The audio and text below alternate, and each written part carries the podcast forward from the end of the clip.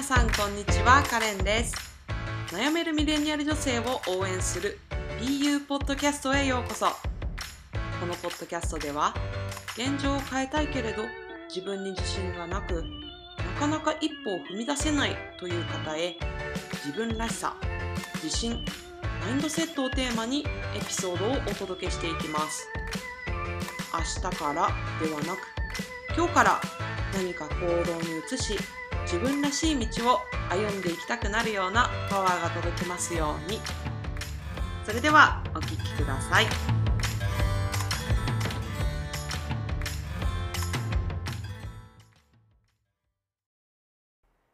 はい皆さんこんにちは。カレンです。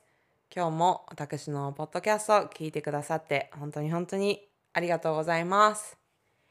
えっ、ー、と今日は10月の1日木曜日なんですけど、まあ、一日ということでねあの私のインスタグラムをフォローしてくださってる方は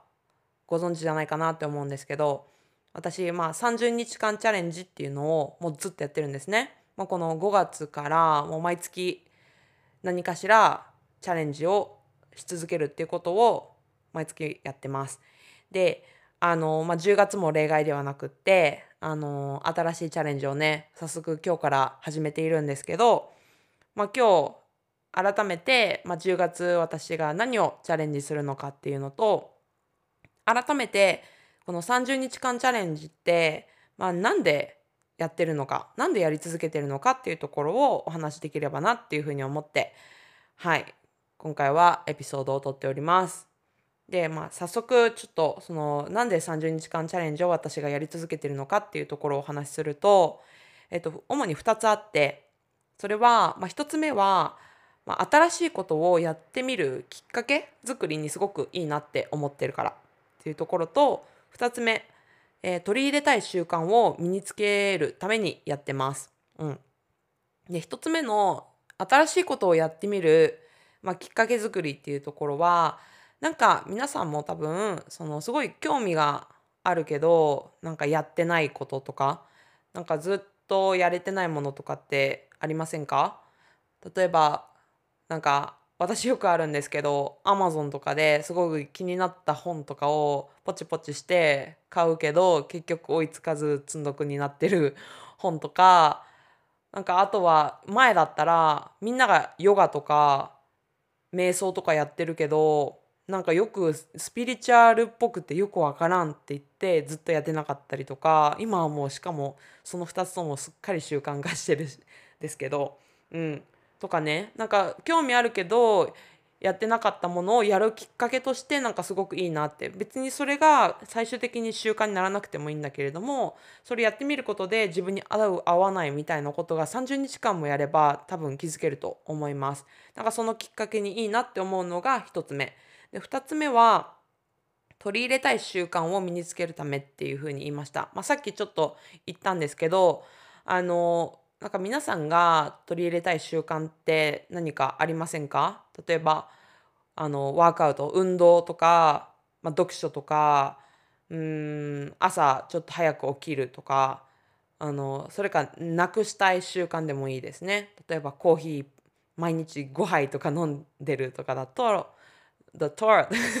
だとあのなちょっと2杯多くても2杯でできれば1杯にするとかそういうことって1日2日じゃ難しいじゃないですか。うん、だけど、まあ、30日間やれば、まあ、そのやることに対してとかやめることに対してのハードルがだんだん少なくなっていってそれが習慣化していく、うん、そういうことを、まあ、狙いとしています。であの私は実際に、まあ、5月から30日間チャレンジ毎月やり始めて私その前も何回かやってたんですけどこんなに続けてやってるってことは初めてなんですが、うん、でもこの5月からチャレンジをやり始めてえー、っと朝日記も習慣になったし朝に運動をする、まあ、私はもう本当にヨガヨガ一択になってるんですけどヨガが本当に好きで朝にヨガをやるっていうのも習慣になったしあとは、えっ、と、結構シャワーを朝に浴びるっていうことも 好きですね。なんか今テレワークで結構その仕事モードに切り替えるっていうのが難しくってシャワーを浴びてちょっとさっぱりして仕事に向かうっていうのが結構私のライフスタイルに合ってるなとか、うん、あとはなんか瞑想とか、まあ、結構いろいろあるんですけど、まあ、そういったものがあのこの5ヶ月から習慣になりました。うん、でえっとじゃあ改めてちょっとこの習慣っていうところの重要性みたいなところもちょっとお話ししたいなって思います。うん、で習慣ってでも実は本当に侮れなくって私たちの一日の約40%が習慣で占めているらしいんですよ。うん。40%って結構すごい数字ですよね。そうだから私たちの一日の約半分は習慣で出来上がってるんですよ。だから例えば朝起きてスマホを見るとかもうすぐね朝起きてもうベッドの中でもスマホをピッて開ける習慣とかなんか朝ごはん何食べるとか昼ごはん何食べるとかいつ歯を磨くとかなんかご飯食べながら何何か見るとか、うん、午後におやつを食べるとかコーヒーを何杯飲むとかもうみんなみんなそういう毎日のこと。それが、まあ、実際私たちの一日の40%を占めてる。うん、だからこの習慣がコントロールできるようになれば私たちの人生を、まあ、理想のものに近づけるようになる。そう。この習慣をコントロールできるようになれば理想の自分にまあ限りなく近づけるっていうことなんですよね。そうだからあのー、私が例えば習慣に取り入れたいものっていうのを想像した時に何をしてるかっていうと自分が目指す理想像を思い浮かべるんですよ。例えば、まあ、尊敬する人とかでもいいと思うし、まあ、自分が思い描く理想の姿みたいなのをちょっと想像してもらった時にじゃあ理想とするその自分とか、まあ、その人はじゃあ朝何時頃に起きてるだろうとかその人は果たして朝起きてすぐスマホを開いて SNS を見てるだろうかとか朝ごはんはどんなものを食べてるだろうとかどんなところで生活してるだろうかとかっていうのをちょっと思い巡らしてみた時になんか今の自分との差って絶対あると思うんですよね。そうなんかそこの差分を埋めていけばまあロジックとしては 自分の理想に近づけるっていうことじゃないですか。うん、だから私は30日間30日間チャレンジを通してその差分を埋めるために毎月何かしらのチャレンジをし続けているっていう感じでまあ毎月毎月理想の自分に確実に近づいていってるっていうようなそんな感じになります。うん、でまあでも実際私は本当に5月からやり始めて半年前とは比べ物にならないぐらいすごくマインドフルマインドフルっていうのはすごく自分に意識を向ける時間をあが増えた生活になっていて自己理解が深まっているっていう感覚がすごくあります。うん、だからみんな例えば自分のことがわからないとか自分のやりたいことがわからないとかそういう風になっている人ってなんか少なくないんじゃないかなって思うけれどもそれってなんか普段私たちが自分に意識を向けることが少ないからあのまあ無理がないというか半ばまあ当たり前なのかなって思います。私たちは本当に今情報化社会でいろんな情報がたくさんあるからなんかああの芸能人がこうなってるとかあ誰々ちゃんがこんなことしてるとかねそういう外の情報にすごくあのまあ翻弄されやすいから自分を見つめるっていう作業のね時間が意識して取らないとないんですよ。うん、だからなんか自分わからない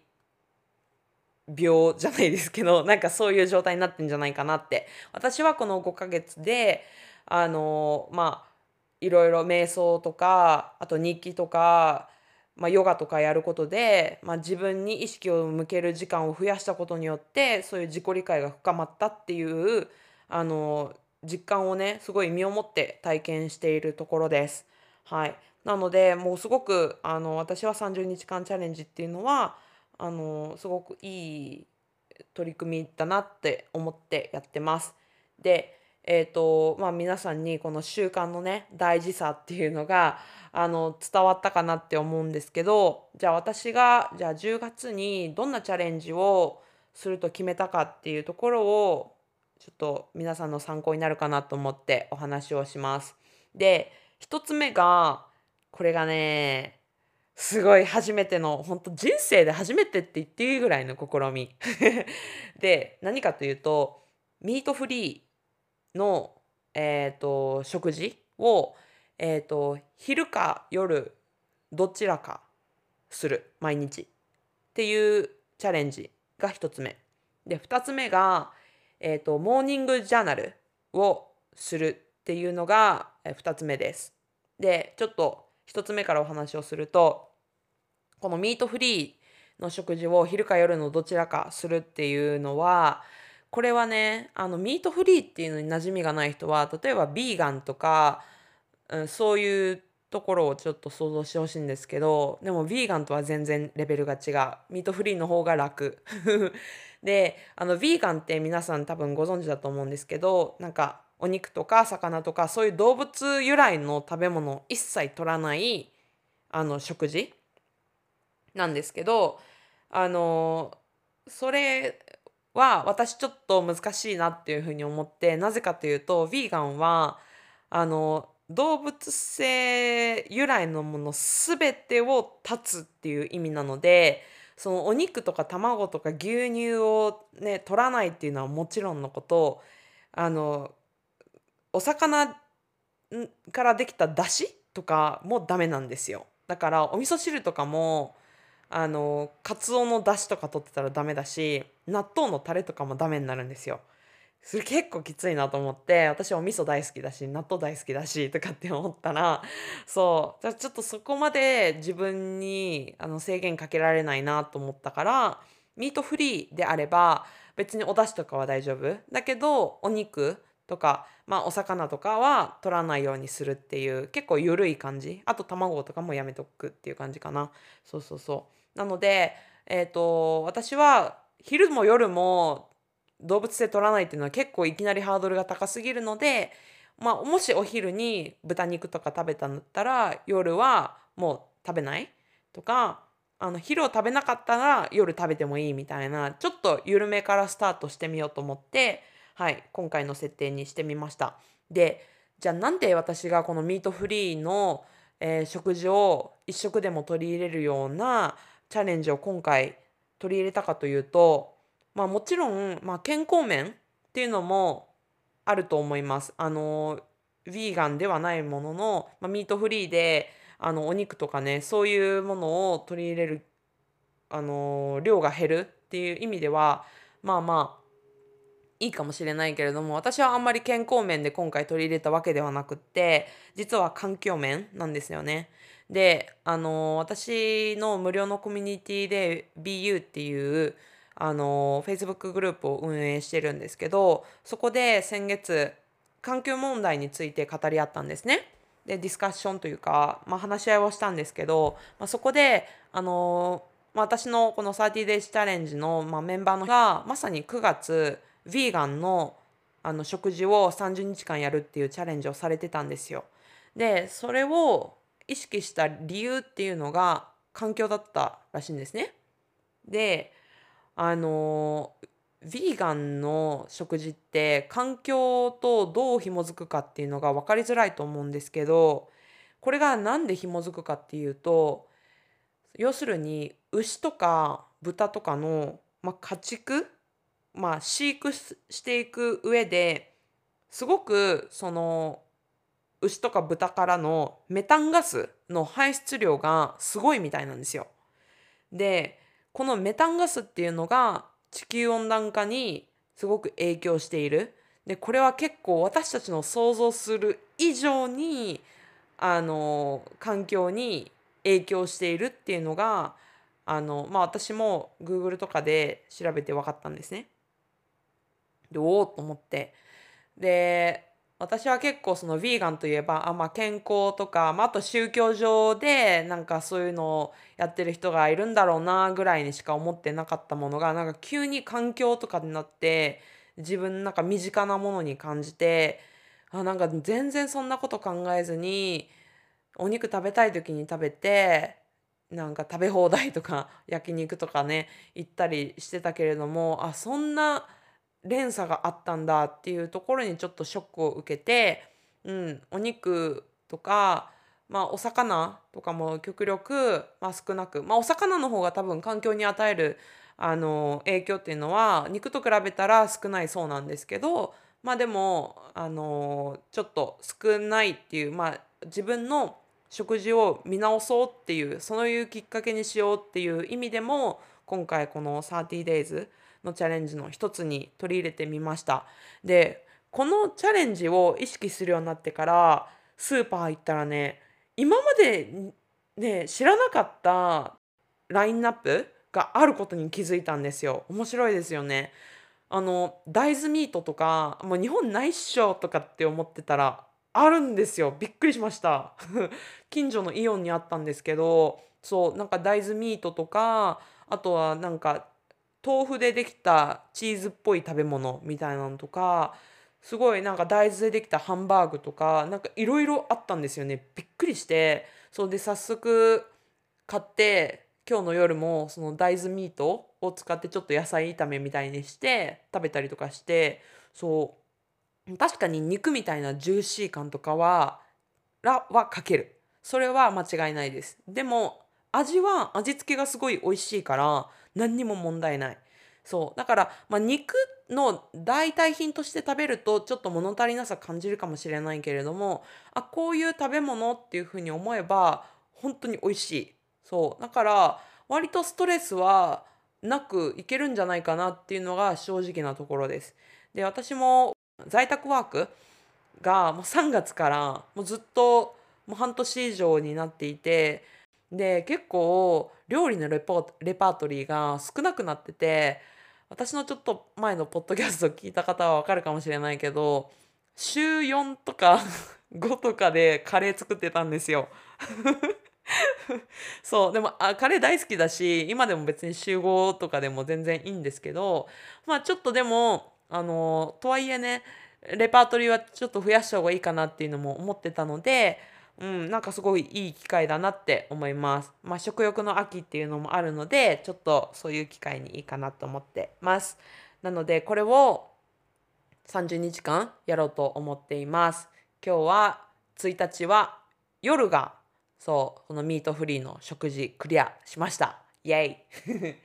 はい。っていう感じで、じゃあ2つ目のこのモーニングジャーナルっていうものもちょっと紹介していきたいなって思います。でこのモーニングジャーナルっていうのが私さっき朝日記習慣化したみたいなこと言ったのと何が違うのって思った人いるかもしれないんですけど、うんと、まず私がやってる朝日記っていうのがもう本当に5行ぐらいのすっごい簡単なやつなんですよ。そうでで習慣化するのにあのハードルがいきなり高いと絶対継続しないなっていうのが分かってたのであのもう5行ぐらいでもう自分の脳から浮かんできたものをめちゃめちゃもう殴り書きみたいな状態のやつ？そうそんな感じなんですよなんか全然ルールとか設けてなくってもう本当に昨日のことを振り返ることもあれば今の思いをダーって書き出すこともあればすごいなんか感謝のなんかグラディチュードジャーナルみたいな感じで感謝の気持ちを書いたりとかなんか本当にランダムだったんですよ。でも最近もう完全に習慣化して慣れてきちゃって5行がじゃ足りなくなってきたんですね。なんかもっともっと排出したい。排出っていうのがそのアウトプットしたいっていう気持ちがすごくてなんかもっとないかなって探してたんです。そしたら出会いました。それがモーニングジャーナルというもの。であの正式にはモーニングページっていうふうに言われているんですけどこれがそのジュリア・キャメロンさんっていう方が書いたもの。でずっとやりたかったことをやりなさいっていう本でこのモーニングページっていうのが紹介されています。で今回の私のこのモーニングジャーナルっていうのは、まあ、このこの本に書いてあることを参考にしてチャレンジとしました。でこのモーニングジャーナルっていうのがじゃあどう朝日記と違うかっていうとまあ、これ私の場合はっていう感じなんですけど、えっと、私の今までの朝日記って本当に5行しかなかったから表層的になんか思ったものをバーって書いたらもう終わるんですよね。だけど今回のモーニングジャーナルは3ページ書かなきゃいけないからもう何て言うんでしょうもう全部全部全部朝思ってるものを排出しきるっていう感じなんかもう超デトックスっていう感じですかね私の位置づけですこれは。うん、でもこのモーニングジャーナルっていうのはいくつかルールがあるんですね。でこのルールをルールまあちょっと私オリジナリティを加えた部分もあるんですけどこれをやるっていう風になったら私はもう3ページ結構余裕で実際に今日の朝あのモーニングページやったんですけど30分かかりましたね。うん、でもさすがに30分もかけて書くジャーナルっていうのは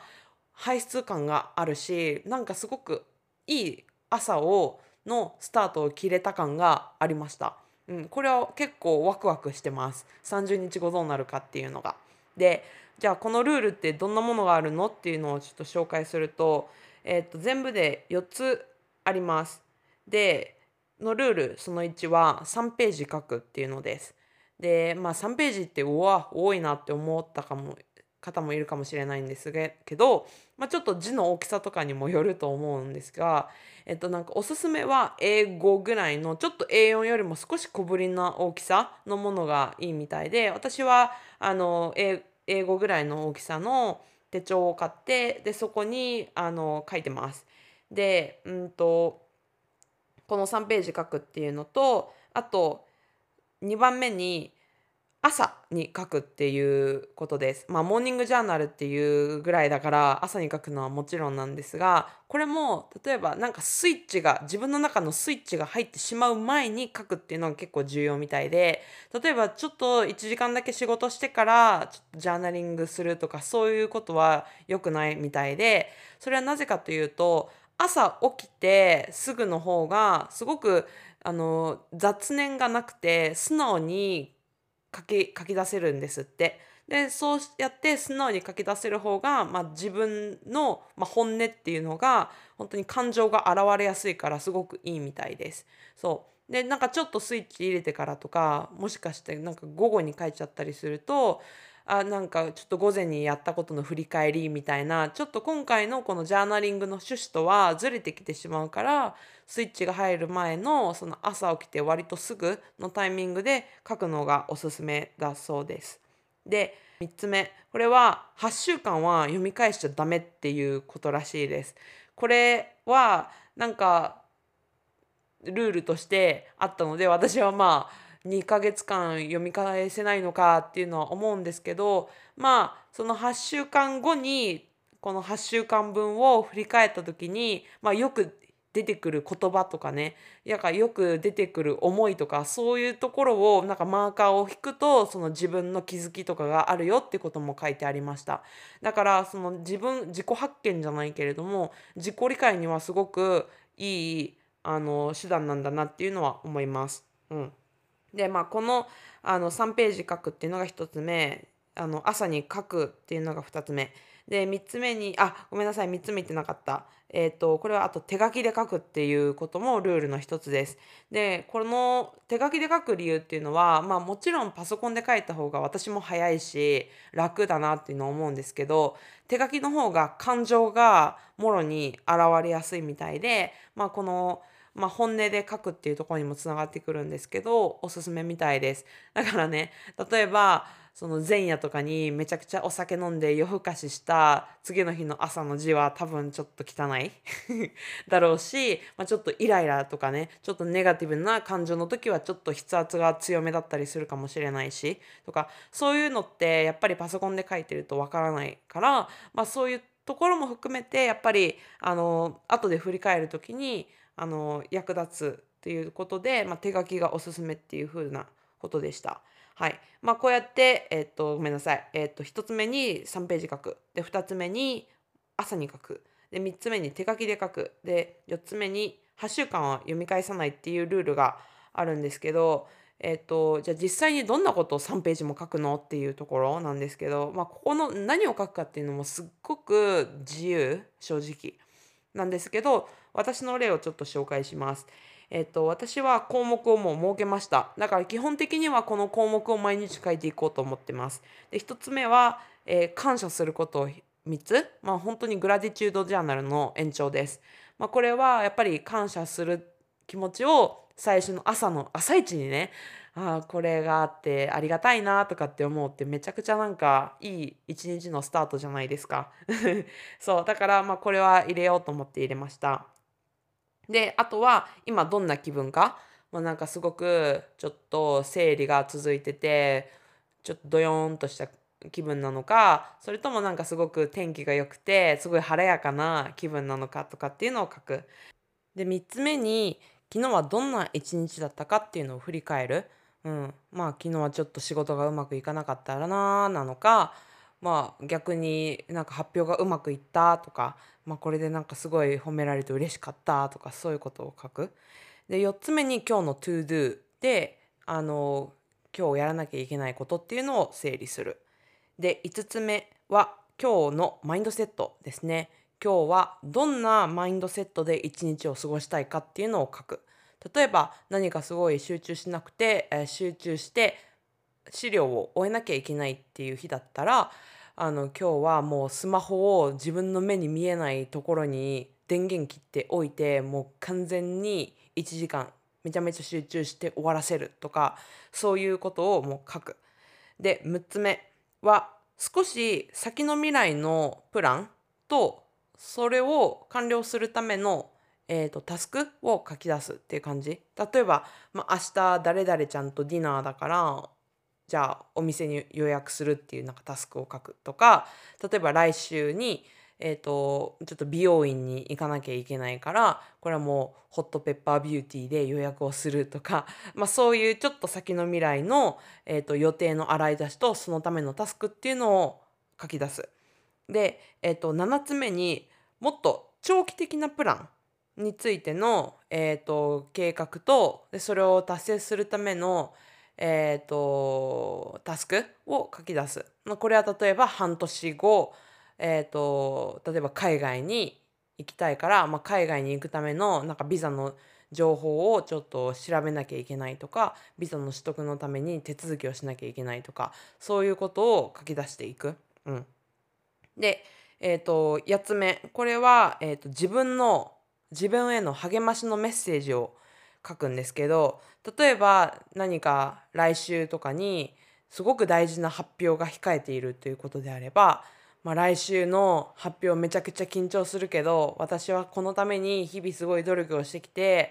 あの練習してきたから大丈夫って。まあたとえ何かうまくいかなくても別に死ぬわけじゃないしそのうまくいかなかったことを生かして次につなげていけばいいからもう大丈夫自分はできるみたいな そういうことを書く。はい、でえっと9つ目もうこれね私結構楽しくって好きなんですけど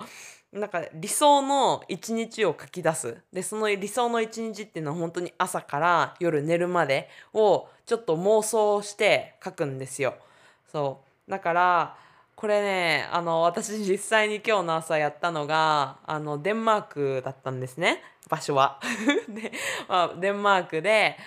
あの朝あの朝起きてカーテンを開けると窓の外は本当に緑いっぱいの、まあ、ガーデンがあってなんかそこのテラスで あの朝起きてヨガをしてすごい朝気持ちいい息を吸いながらあの体を動かした後はもう本当にお庭で採れた野菜を使った朝ごはんをそのまま本当にテラスでちょっとシャワー浴びてから食べてとかちょっと言い出すと恥ずかしいから この辺にしますけどなんかねやっぱ自分があこういう風に生活してたらいいなとかっていうのを想像しながら書くからもうめちゃくちゃもう一人で朝からなんか口角上げてニヤニヤしながら 書いてました。そう夜寝るまでのやつね。そう。でも私はね結構コロコロコロコロ自分のやりたいことっていうかあのが変わるから、まあ、今日デンマークだったけど明日スペインかもしれないし わからないんですけどね。でも自分のねなんか理想のうん、ライフスタイルとかをあの意識しながら書くっていうのすっごい楽しいしなんかこれは実はあのスクリプティングジャーナルって言ってあのすごくマインドセットに効果があるっていうふうに言われてます。こういうことをリアルに想像するからもうこういうふうになったっていうふうに自分がのマインドが切り替わるんですって。そうだからあの結構私たちの目指すあのなんか像があるとすると、まあ、それをリアルに想像してないと近づけないから、まあ、これはすごくいいトレーニングの一つだと思います。はい、ということで私が、まあ、あのモーニングジャーナルにに設けた、まあ、ルールっていうのは4つあって、まあ、3ページ書く、まあ、英語ぐらいのちょっと小ぶりのメモ帳に3ページ書く。で2つ目に、えー、と朝ちょっと完全にスイッチ入る前に書く。で3つ目は手書きで書く。で4つ目に、えー、8週間は読み返さないっていうルールのもと私は、えーと、9つの内容を、えー、3ページに書いていきます。1つ目は感謝することを書くっていうのと2つ目今どんな気分かっていうのを書き出す。で3つ目昨日はどんな一日だったかっていうのを振り返る。で4つ目は今日の ToDo っていうのを書いて、えー、整理をする。で5つ目に今日はどんなマインドセットで一日を過ごしたいかっていうことを書き出していく。で6つ目に少し先の未来のプラン明日とか来週のプランとそれを達成するための、えーと、タスクを書き出して整理をしていく。で、えーと、7つ目にもうちょっと長期的なプラン半年後とか1年後の、まあ、こうこういうことをする予定っていうのを書いて、まあ、それを達成するために逆算をしてじゃあどういうタスクがあるのかっていうのを書き出していく。うん、で8つ目に自分への励ましのメッセージっていうのを書いて自分を、うん、奮い立たせるっていう感じ。で9つ目に、えーと、楽しい楽しい理想の一日を書き出すということですね。でこれを、えーと私はこの9つを毎日30日間朝に30分ぐらい時間をかけてやっていく予定です。はい。ということで私は、まあ、今回10月のチャレンジをする内容を2つを紹介していきましたが、もうこれって本当に30日間のチャレンジをして、まあ、習慣すでにしたものもあるし私、えーとまあ、Facebook コミュニティを運営しているんですけど、まあ、そこでチャレンジを一緒にしてくれてる仲間の、あの変化とか気づきとかを聞いていたんですね。この間えーと、私の無料のコミュニティの BU っていうところでメンバーのみんなにもう赤裸々にどんな効果とか感じてるかとかどんな変化がありますかっていうのを聞いてみたんですね。もうそしたらなんかもう前まではできなかったことができるようになったとかすごい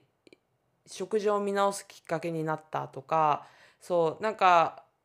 すごい私以上にこれ変化してるんじゃないかって思えるようなメンバーとかもいてすごく楽しい気持ちに嬉しい気持ちになりました。はいということで、まあ、あの30日間チャレンジというか、まあ、継続するっていうことの、まあ、大切さっていうところもお話ししたんですけど、まあ、これを聞いてあちょっと私もやってみたいなとかって思った方は是非是非あのトライしてほしいなっていうふうに思います。もう別になんか本を読むとかジャーナリングとかってもうすごい今すぐやれることだと思うんですよね。まあ今が深夜だったらまあ明日の朝とかからやってみてもらえればっていうふうに思うんですけどあの本当にやっぱりいい習慣を身につけることってとってもとっても大事なことだと思うのでぜひぜひやってみてほしいなって思います。とはいえやっぱりその30日間ただただ続けるっていうのは結構難しいと思うんですよ。やり始めるのはやり始めても2日坊主とか3日坊主になるのが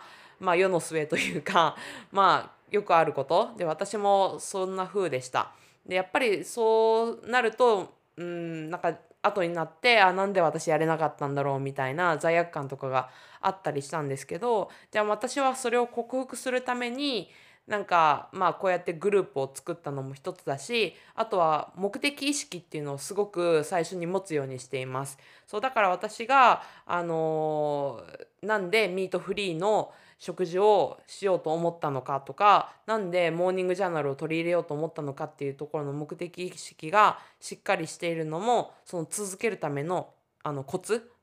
としてもとってもとっても重要だからです。でまあそういうのをまあとはいえ自分で書き出すのが大変だと思うのでそういう、まあ、目的意識とか持ちやすくしてモチベーションをねできるだけ下げないようにあの準備できるようなあの無料のワークシートを私のインスタグラムのプロフィールリンクからもダウンロードできるようにしていますので気になった方はぜひぜひあのプロフィールリンクからあのダウンロードしてワークシートを埋めて取り掛かってみてほしいなっていうふうに思います。はい、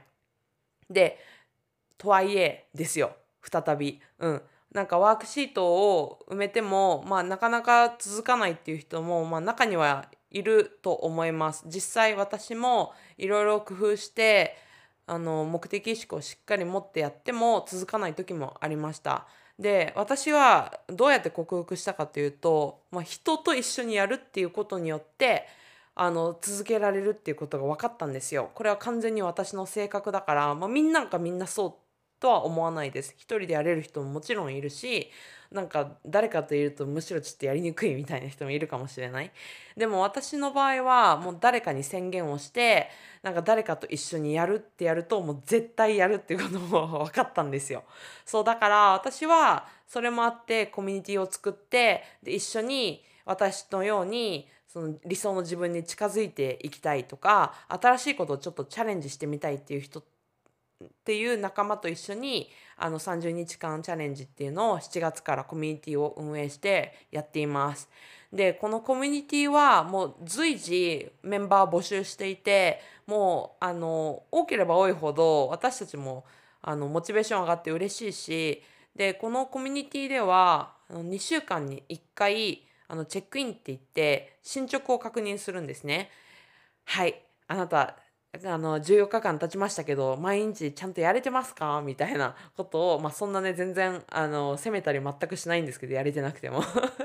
でもやれてなかったらやれてなかったでああじゃあなんでやれてなかったんだろうね？みたいなそういうあの深掘りをしていきます。だから一人でやってるとああやれなかったああまたやれなかったってやるともうやらない？で一生ちょっと戻ってこないみたいなことって結構あるあるだと思うんですけど各週でこうやってチェックする機会があるので諦めちゃってたとしてもそこでまたあまた始めなきゃって思える。そう。だからやっぱり立ち返るきっかけがそこにあるっていうのも私はでかいかなって思っています。だから私自身もまあそのコミュニティを運営する側としてもう毎日絶対やんなきゃみたいな意識ももちろんあるんだけれどもそうやってチェックインでみんながそうやって日々ねあの欠かさずやれているとかだからストラゴでなんかちょっとあのやれないなっていう時もなんかみんなのなんかチップスとかねあのこういうのがありますよっていう情報共有とかがあると私もモチベーションがまたぐっと上がって30日間がねあのすごく楽しいあのく過ごせています。はい、なのであの別に10月1日を逃してしまったからちょっと参加できないわとかっていうのは全くないので本当に自分がじゃあもう今日から、まあ、明日からでもいいけれどもちょっと30日間本気でコミットしてちょっと30日間やってみたいやりきりたい。で新しいあの習慣を取り入れたいとかもうこのちょっと先延ばししてたやってみたかったこと興味のあったことをやるきっかけにしたいとかっていうのがあればもう本当に2日でも3日でも10日とか15日とかでもいつでも大丈夫なので あの参加者は随時募集していますだから、えーと、このエピソードのあの概要欄にもリンクを貼っておきますし参加申し込みの私のあのインスタグラムのえーと、とプロフィールリンクからも飛べるようになっているのでぜひぜひ興味のある方はあのそこからご参加ください。でもし何か不明点とかがあれば、えーと、私のインスタグラムの、えーと、メッセージまたは G メール、うん、などでちょっと直接メッセージいただければ私あの返事しますのであのお気軽にご連絡いただければ嬉しいなっていうふうに思います。はい、ということで今日は、えーと、30日間チャレンジで10月私が何をチャレンジするかっていうのと私がなぜ30日間チャレンジを、まあ、こんなにねやっているかっていうところの、まあ、理由とかメリットっていうところをお話ししました。まあ、この話を聞いてちょっと私もやってみようかなみたいな人が人でもいてでその人が、まあ、理想の自分っていうのに少しずつでも、あの進めるきっかけになれば嬉しいなっていうふうに思います。はい、ということで、えーと、今回のエピソードはこの辺でしたいと思います。では次のエピソードでお会いしましょう。最後まで聞いてくださってありがとうございました。では、さよなら。今回もエピソードを最後まで聞いてくださりありがとうございました。この BU ポッドキャストでは皆様からのリクエスト、ご感想をお待ちしています。リクエストは私のインスタグラムまたはリクエストフォームから随時募集しています。概要欄からいつでも送付いただけますので、どしどしお待ちしております。また、このエピソードが良かったよ、ポッドキャストが気に入ったよということがあれば、星マークやレビューを残していただけると今後の励みそして参考になりますのでぜひお願いします。また最新のエピソード情報を受け取りたい方はポッドキャストの購読登録もお願いします。それでは次のエピソードでお会いしましょう。さよなら。